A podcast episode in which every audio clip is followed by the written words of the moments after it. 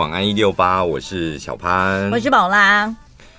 我们的粉丝团呢有一篇 po 文，现在在抽奖，抽享食天堂的餐券，餐券五张。所以大家可以去留言，然后记得按赞，按赞完之后再留言，按赞加留言才有符合抽奖资格。对，然后我们现在中奖几率非常高，因为就是连泛起网的 po 文一半都不到留言数，真的假的？对啊，我本来想说应该是我们这边中奖几率比较低耶，三百多了吗？泛青网九百多哎，哇，好厉害哦！所以泛青网是 KOL，我们是 KOC。你才 KOC 耶！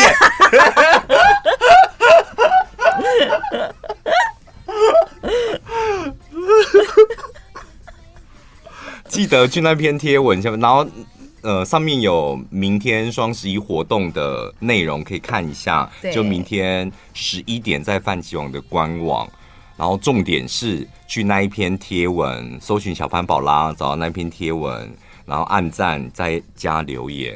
没有规定你们要留一些很恶心的东西，什么我爱金山什么的。我爱金山干嘛留在小潘宝拉这里呀、啊？没有，他们那边好像是规定我爱饭哦，真的。对，就一些很傻狗血，我们这边不吃那一套哦。哦，好的。我们这些这边比较走真心话的。对，你们想留什么都可以。所以不好留，是不是？会留言数这么少，所以你们没有真心话？没有，他们是想要一个指令一个动作，这样就是你们告诉我要留什么这样哦。还是傻的？因为我们加不了码。我们要是什么一下子就破一千个留言，我们再加码什么还可以。啊、那我们现在留言数整个已经数天天嘛，然后人家啊，这留言数很低，所以现在要加码哦。这都好好丢脸哦。这不行，这 KOC 哦。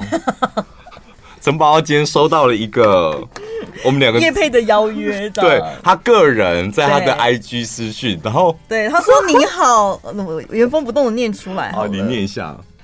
您好，我是网红经网红经济，目前在寻找带货 KOC。对，然后我们两个就在取笑，说什么网红经济连 KOL 都打错，还打成 KOC。KOC，我跟陈宝，陈宝你就拍一下，我想 po 动态。但是就在要拍之前，我想说，嗯，先搜一下好了。就是搞不好真的有 KOC，知道吗？KOL 是我们比较常听到的。对，就网红嘛，网络意见领袖这样。不搜还好，一搜真的有 KOC。你知道 KOL 跟 KOC 的差别在哪里吗？哎、我们俩差点就闹出大笑话了呢。KOC 简单来说就是。耐米网红，小网红哦，他是奈米网红，比小网红更小。Tiny，奈米网红不就跨博吗？他到底要干嘛？他在跨博啊，奈米的意思是跨博啊。啊，所以当 KOC 是什么意思？不是，而且我觉得这个行销公关也真有有点奇怪。就你都已经花心思找到这一个人，就希望他能够业配团购什么的。打 KOC 跟打 KOL 到底差别在哪里？而且他有讲出明确的数字吗？说追踪人数多少被归类在 KOL，多少是 KOC？然后我真的是觉得太不甘心了，我还点进去那个人的账号看了一下他追踪人数，多少多少，他才是 KOC 吧。好意思，而且这里写 KOC 虽然粉丝数粉丝数不如 KOL 多，但却因为消费者与距呃消费者距离更近，所以更具说服力。这样，所以那干嘛说我们是奈米的啊？我们也不输人家啊！哎、欸，陈宝，你这是厂商认证 KOC，、欸、因为我看我看完这些，只有他一个。不是，我看完之后我吓到，我立刻去看我的私讯，我从来没这么认真看过。我想说我，我我有没有收到这个厂商这个什么 KOC 什么的？他还没找到你而已而已，我等一下就立刻写推荐信给他。我说你找错了，真正的 Tiny KOC 是 小潘，吓死我了！我立刻说，好险我没有，我没有什么 KOC 的邀约什么的，太羞辱人了吧！奈米网红哎、欸，不是像这种谁会介绍自己说我是奈米网红？而且像这种行销公关，他这样子打就是很不得体吧？不知道，我觉得他我们很喜欢你，然后希望跟你合作，这样就好啦。你自己怎么分类网红，那是你家的事，你干嘛给我冠上 KOC？你回他，我是 KOL，不好意思。你才是不啊？你回他，你回他叫什么名字啊？哈哈，你说，你就回他说 KOC，哈哈，你好，我是 KOL Pola，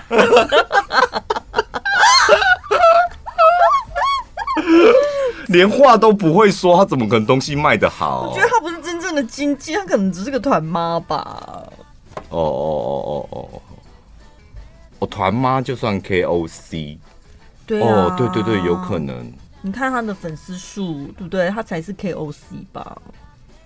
对，而且他很多有关于他这个亲子的，他主推是亲子路线、嗯。对，然后竟然会想到我，我也真的是觉得蛮奇妙的。他该不会误以为你有小孩吧？你看到小尖兵，他是看到小尖兵 的 po 文。你的你的 IG 到底是怎么经营的、啊？太久没看你了，我太好奇了。这是经营成把自己经营小尖兵 po 文，然后还卖牛奶这样子，哇，好亲子哦！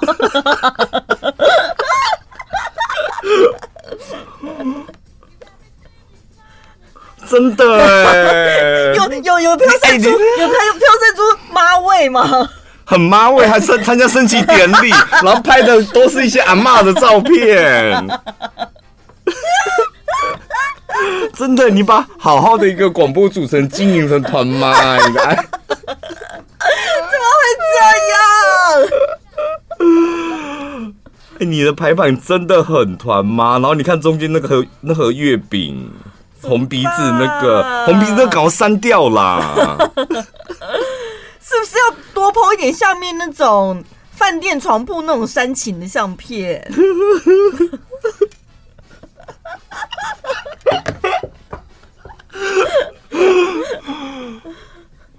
我希望我这一辈子永远都不要收到那个邀约，一辈子都不要，直到我退休然后不红为止，我都不要得到那个 KOC。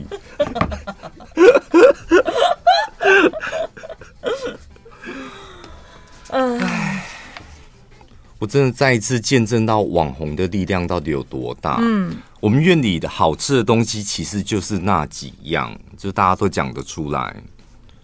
然后，因为我很喜欢看陪审团，就是里面那个沈怡，嗯，他就我很喜欢看他介绍吃的这样。然后他突然间有一集，就最新上架的这一集，就介绍我们院里的美食。嗯，然后前面几个。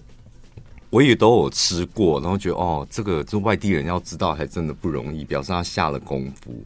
其中有一摊是我真的完全不知道，就是香肠摊。哦，我我知道那个香肠摊离我家很近，但它看起来真的就是又，我不知道他到底有没有认真要做生意耶。外观看起来真的很烂，然后也没什么没什么特别的香味什么，然后里面有人还没人，我也看不出来。嗯。然后那一天我就回院里，我说：“哎，快点，我们来买那个香肠摊，吃吃看。它里面有甜不辣，然后还有烤米血什么的。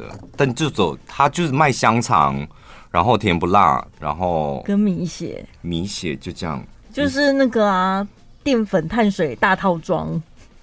然后我弟就说：‘哦，那一家就离我们家很近，我们全部人都知道那一家。然后吃过的印象到底是什么，也也不知道这样。’然后就打电话去订，这样他说不好意思，我们现在没有办法接受，就电话预定哦，就你只能够到现场来等，看看有没有。那我弟挂完电话说，拜托，以前就是喝酒的时候打牌的时候跟他讲一声，他都会送过来耶。现在不一样了，不行了，不行，完全不行，生意大好啊，瞬间哦，瞬间。所以你们也没人去等。当然没有啊，院里人，我们在地院里人怎么等得了？就这口气怎么咽得下去啊？以前是你帮我们送过来，现在要我就是调到外企，然后在门口等，跟那些外人一起等。先等这一波风头过了再说。可真的很厉害，我真的觉得，啊、我的天哪、啊！希望我将来可以变成像陪审团一样这么有影响力吼。对啊，就是把一个平凡老店这样，平凡小店，它不算老店。嗯，会哦，会很有成就感。这就是我们所有主持人的一个目标吧。我也会蛮想要得到这样的效果。超能力是不是？你要把它讲超能力，但是我跟你讲，你很有影响力。你那时候敢讲吗？就是你一讲，真的很多人会去。所以我，我们现在基本上是应该有这种能力，就讲了瞬间会很多人去，但讲了很多人去之后，然后一半的人就是跟你的口味不一样。哦，尤其是你的口味，我令你 为你堪忧。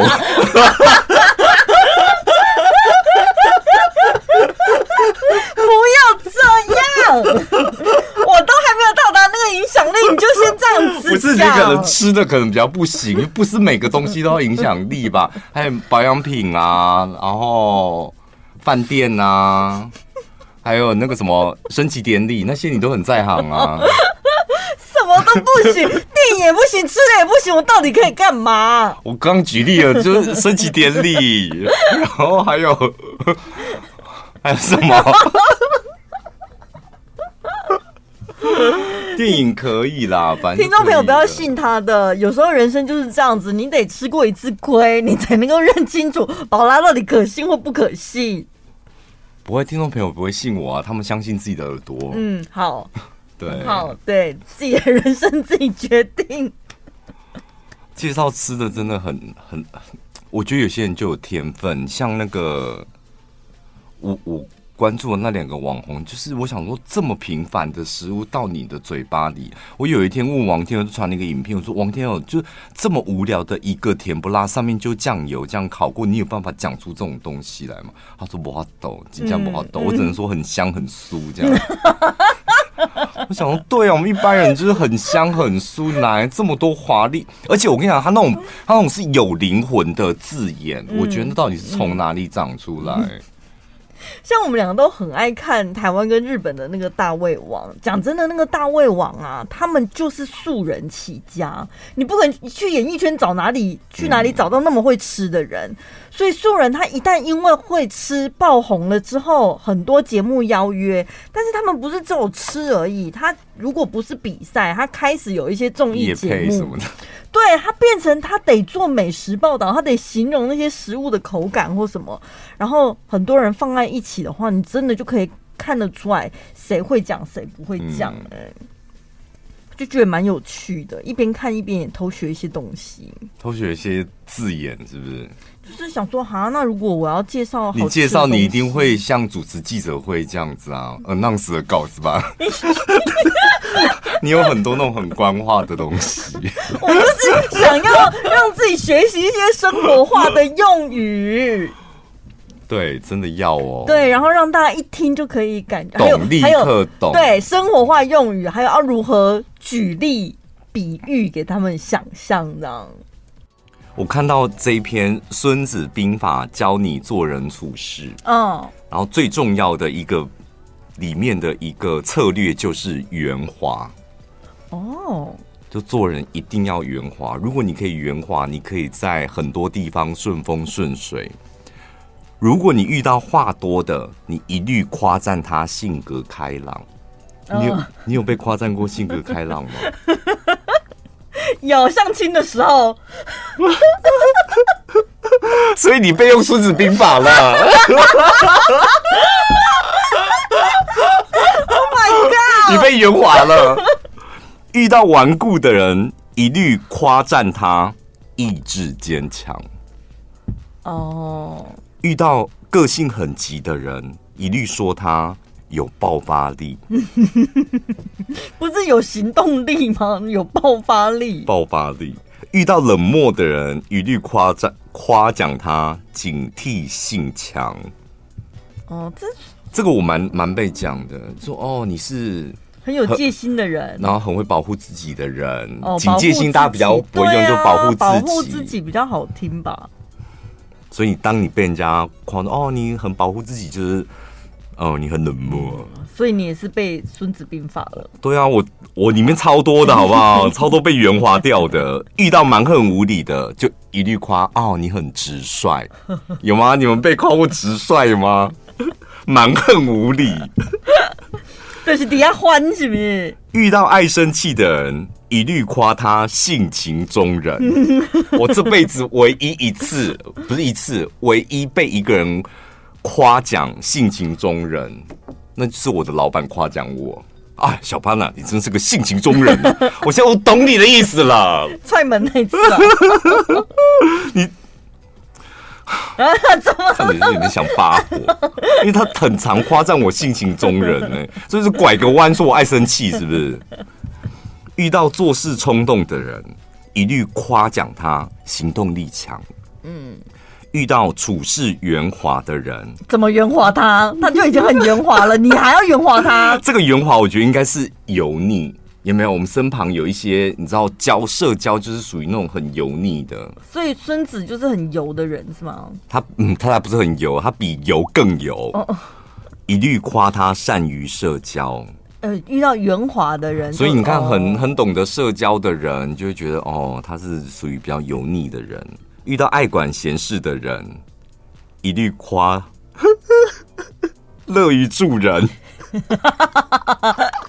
这我常讲哎、欸，我就说哎、欸，你很古道热肠哎，就是你真的很乐于助人哎、欸，就是我真的是拐个弯，就是你真的很爱管闲事。但对方听得很开心吧？对，他们听不出来，我就是拐个弯在讲他爱管闲事。这种讲话的方式，不就是大家最常说的日本京都人的讲话方式吗？这个我我蛮常被讲的，遇到爱讲道理的人，一一律夸他逻辑性强哦，逻辑清楚。对，遇到女人，一律夸对方瘦了，瘦了，瘦了。孙子都知道，哈，你这怎么狼啊？而且没有特定的，狼在蒙里跟乌吗？看乌，对对，看散，你就一律说有很瘦。只要是女人，就是夸他瘦。遇到穷人，哦。一律讲钱不重要，快乐就好。Uh, 所以你的朋友跟你聊天，聊着聊着，他突然从你朋友的嘴巴里面讲出钱不重要，快乐最重要，那表示他认为你很穷。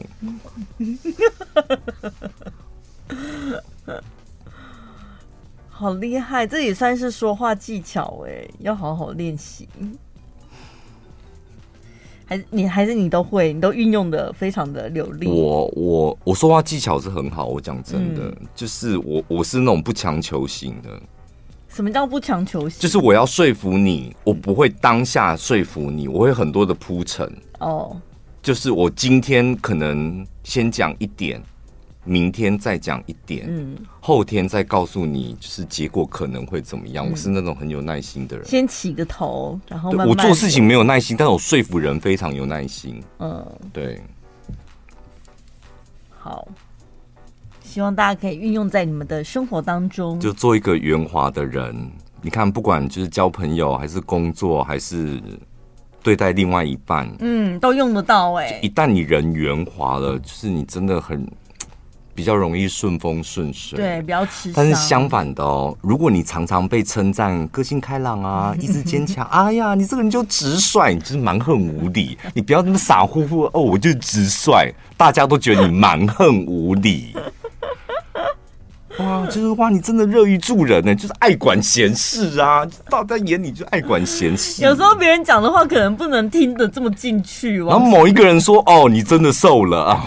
天哪，你还真的以为瘦？你是不会去量体重是不是？你自己看看你自己就知道了。啊有啊，人家都说我瘦，人家人家是谁？你为什么不问体重机？为什么要透过别人的嘴巴来认识你自己的身体？所以有空的话去看一下《孙子兵法》。我之前看过一篇文章，他说你可以适时的帮自己写一份履历，不见得你要去应征新工作。嗯，写履历就是你可能工作了五年或是更久的时间，然后你写履历的过程中整理一下自己的丰功伟业，然后下个结论有吗？没有，或是很好，或是不好。写履历就是检视自己的工作，是一个非常好的方式。每次公司有新同事到职之后，他们都会在全公司面前自我介绍嘛。然后我听完了之后呢，我就会，我真的就会打开我的那个简历，历年来的经历什么、嗯、看一下，嗯，有没有什么东西可以补一下的？那个经历是用在主持人的可能厂商要的，对，对，嗯、对外宣传自己的时候，我就会想说，嗯，修一下。再垫一下，忘记了那个也可以垫，因为他毕竟那个也拿来讲，感觉听起来好像不错，那我也垫一下，是这样子的心态，是不是？就是会觉得，嗯，好像可以对自己有信自信一点，或者是有些东西好像稍微夸大其词，大家也不太知道那是什么。对啊，包装一下啦。对对，毕竟我们老板都教我们这么多年，你还没得到他的真传吗？哦，我真的是，他就是真的很厉害，就可以把一件我们看似简单的事情，他看到了不简单的东西，然后挖到了那个点之后，大肆厥词，就是发扬光大，很厉害，真心佩服。这个员工呢，他面试一份工作，然后他的履历上面写什么呢？精子精子数高达八亿只。为什么要让老板知道这个？表示身体很健康吗？我不知道八亿到底是算两，因为大部分都讲两亿嘛。哦，什么？哦，哦你有多少钱？我有两亿。嗯，那八亿可能是真的很浓稠、很密集、呀很活力这样。你又是 什么意思？我们有八亿只什么胎哥？浓度太高了吧？啊，不然你有没有嘻嘻的那种哦？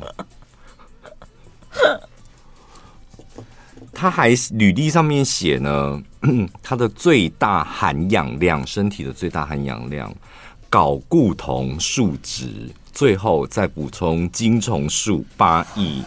睾固酮这个也是有健身的人可能会想比拼的一个数字，所以他应该是很很认真、很规律的在。所以真的。有在保健保养自己的身体，然后他真的会去测这些数值哦。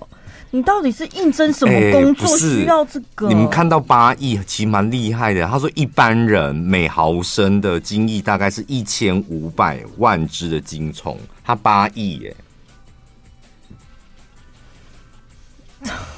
这很厉害吧？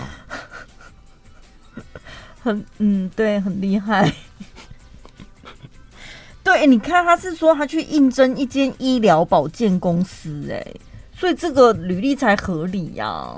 嗯，这先展现出我自己就是一个健康宝宝，然后很注重我的身体。因为医疗保健的，你们不就是要以身作则，把自己当做是一个很好的见证吗？嗯。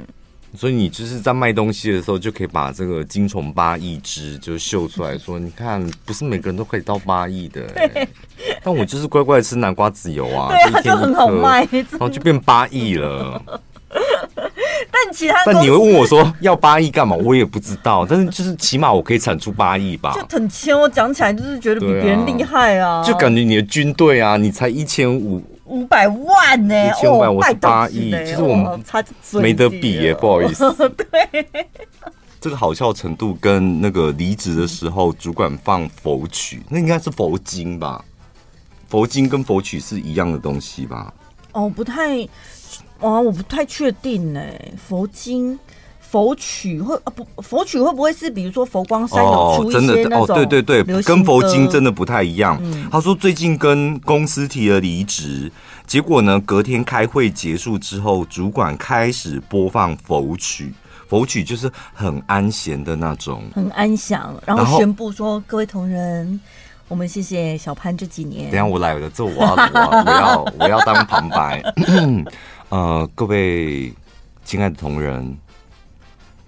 你没有听到这个音乐吧？我先把一那个伊拿拉小。这是我特别精心为大家挑选的曲子，是一首来自于佛光山的佛曲。有点遗憾，但是我觉得我们也祝福他，就是我们电台的 KOC 宝拉，奈米网红，他要离职了。来，我们大家一起默哀三分钟。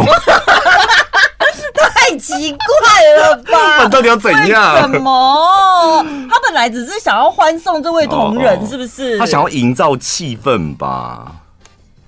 可是那感觉真的很像告别式哎、欸。对，他就因为播了那个佛曲，导致他的离职这件事情公布的时候，很像告别式。可是他人活生生站在那边啊，就是活着观看自己的告别式。他我我曾经离开过某一间公司的时候，我那时候在走的那一刹那，我真的。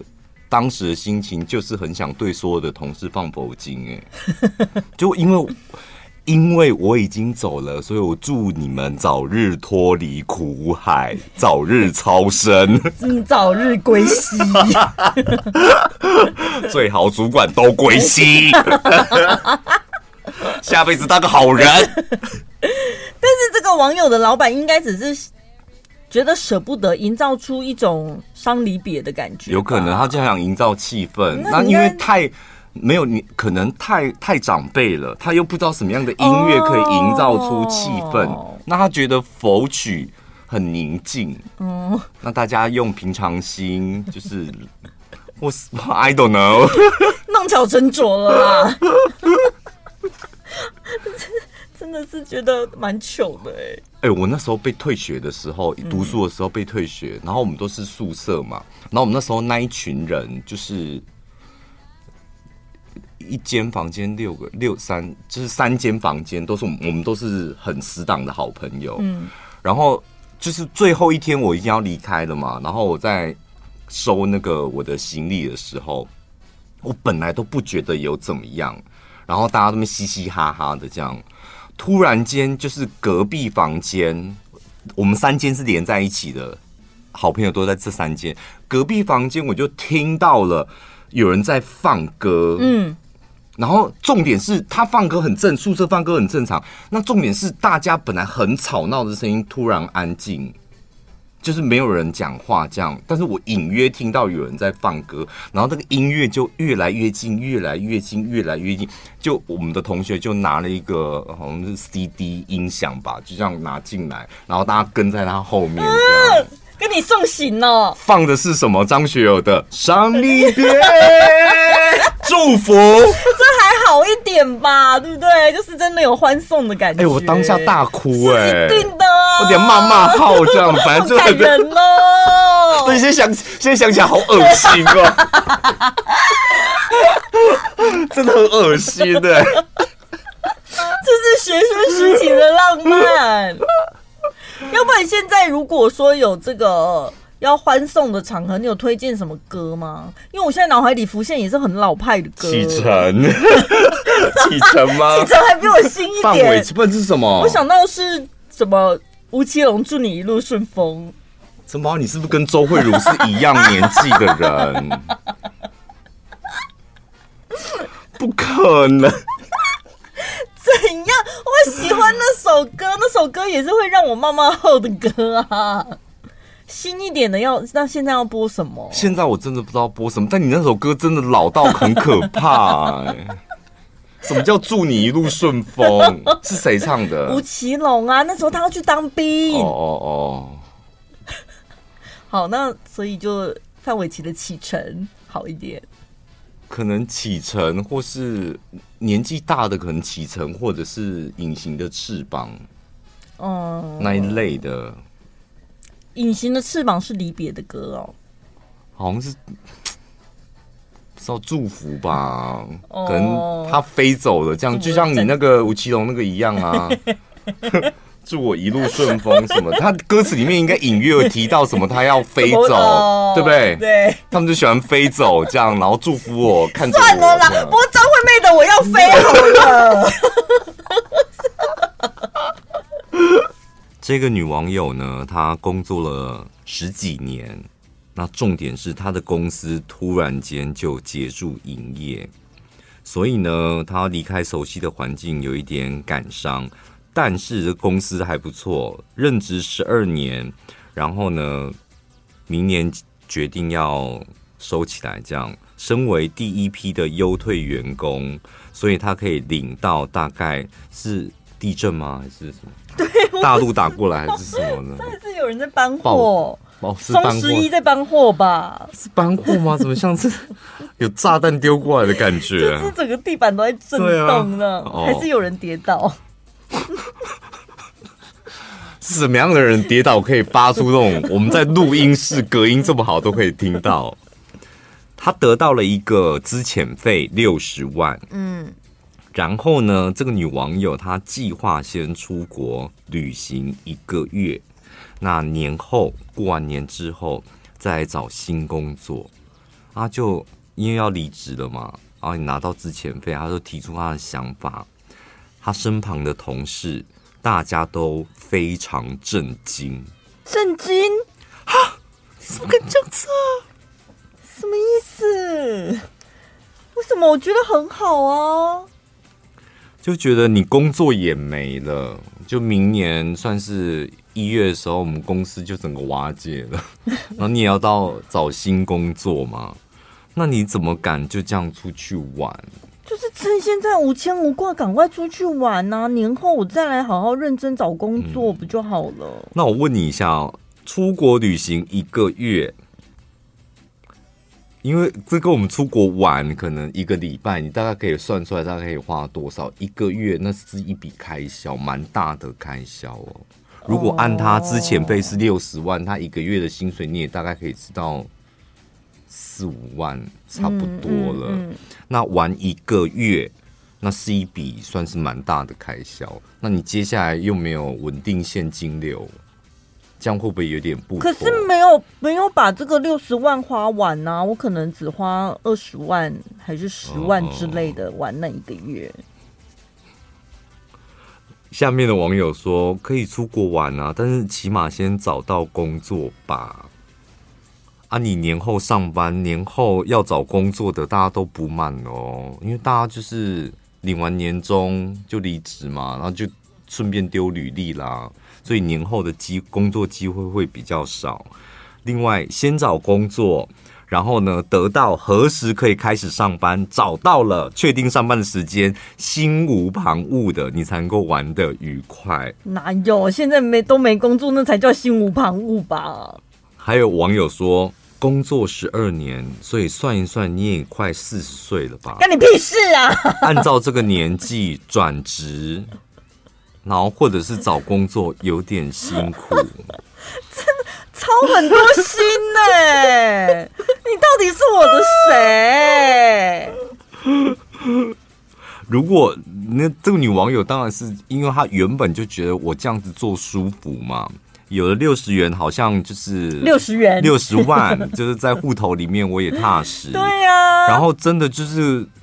公司就之前啊，公司也不做了，所以我借机去散散心。这样工作十二年了，应该也也也没有问题吧？没有想到，就是同事们纷纷惊讶、震惊。不用管他们啦，想做什么就去做什么吧。你哪知道我搞不好出去玩路上突然遇到个富豪，我就嫁给他了。又来了，也不用工作了。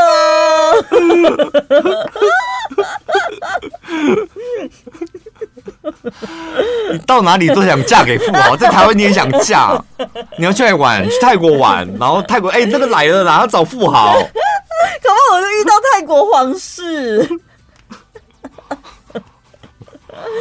很难说哎、欸，人生要处处充满希望。这真的是，我跟你讲，你有没有觉得，就真的年纪越大，你的就是包袱好像真的越多？那是包袱吗？还是什么东西？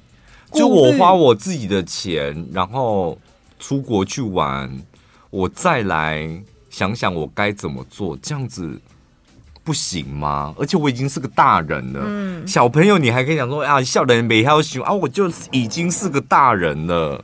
就这一个月是能够怎么样？嗯，而且人生过了一半，就是接下来你也知道。还有另外一半人生要继续打拼，刚好趁现在是一个转捩点，你可以就是趁这个空档，可以好好喘息一下。要不然呢？不然你哪还哪来的时间可以让自己好好静下来，然后思考一下未来怎么走？因为大家把出国一个月当做是一个很大的开销，再来就是你又浪费了一个时间，找工作的时间，再来青春不在。没有，但是如果像之前的这种状况，公司要解散了，那就员工福利来讲，我没休完的年假，我还是有那个权益可以休，对，或者换钱这样子。对啊，那所以这一个月我也没白白浪费，我其实就是在公司关闭前，我刚好把我的年假消化掉嘛。那我出去玩的开销，那个本来就是个人你自己可以去控制，你是要穷玩还是你要奢华玩什么的？当你下定决心了，旁边这么多俄语，你还有办法像现在这么坚定吗？可以，但是心情会很不爽。对，他就是心情很不爽啊。对啊，就觉得到底跟你屁事。所以这时候你就是皱眉头而已是是。对，但是哦，反正我觉得那个出游心情会被打坏。啊，你是会被打坏的那种哦。但是可能去了，就真的出发了之后，可能就会……某、嗯、我跟你讲，就洗板啊，一直狂洗板，洗死他们。对。但是如果你工作十二年，突然间没有了工作，你还有办法这样鼓起勇气去做一些你想做的事，或是放松一下、静、嗯、一下，一个月。我觉得一个月现在对于现代人来讲，真的是非常奢侈的一件事。其实我觉得很好哎、欸，不是花多少钱真的其次，我觉得反倒是时间真的是很奢侈。嗯，嗯，就有人会跟你讲说，四十岁了你还有几个一个月啊？我都算得出来，你有几个一个月？几个十年？几个？你说再老再老一点，就是说你还有几个十年？然后再年轻点，你还有几个五年？对了，我觉得他很清楚自己想要什么，这是很很棒的一件事。有些人反而是他被公司支遣了之后，底下懵懵喵喵，也不知道接下来。所以我跟你讲，你你们要出国玩一个月，趁现在没被支遣的时候，赶快去。哦，回来不用担心工作。没有，你现在你可以有理由，你可以想办法请一个月的假嘛，啊，用年假再加自己的事假或是什么的，嗯，然后你请一个月，但是公司会准吗？那如果公司准的话，就是你你现在就开始学会就是享受生活，或是静静的面对自己，不要等到离职嘛。而且搞不好你玩完一个月回来之后，你就主动提离职啦。因为突然想开了，觉得有可能，对，有可能。我干嘛待在这间公司？或想开什么的？嗯，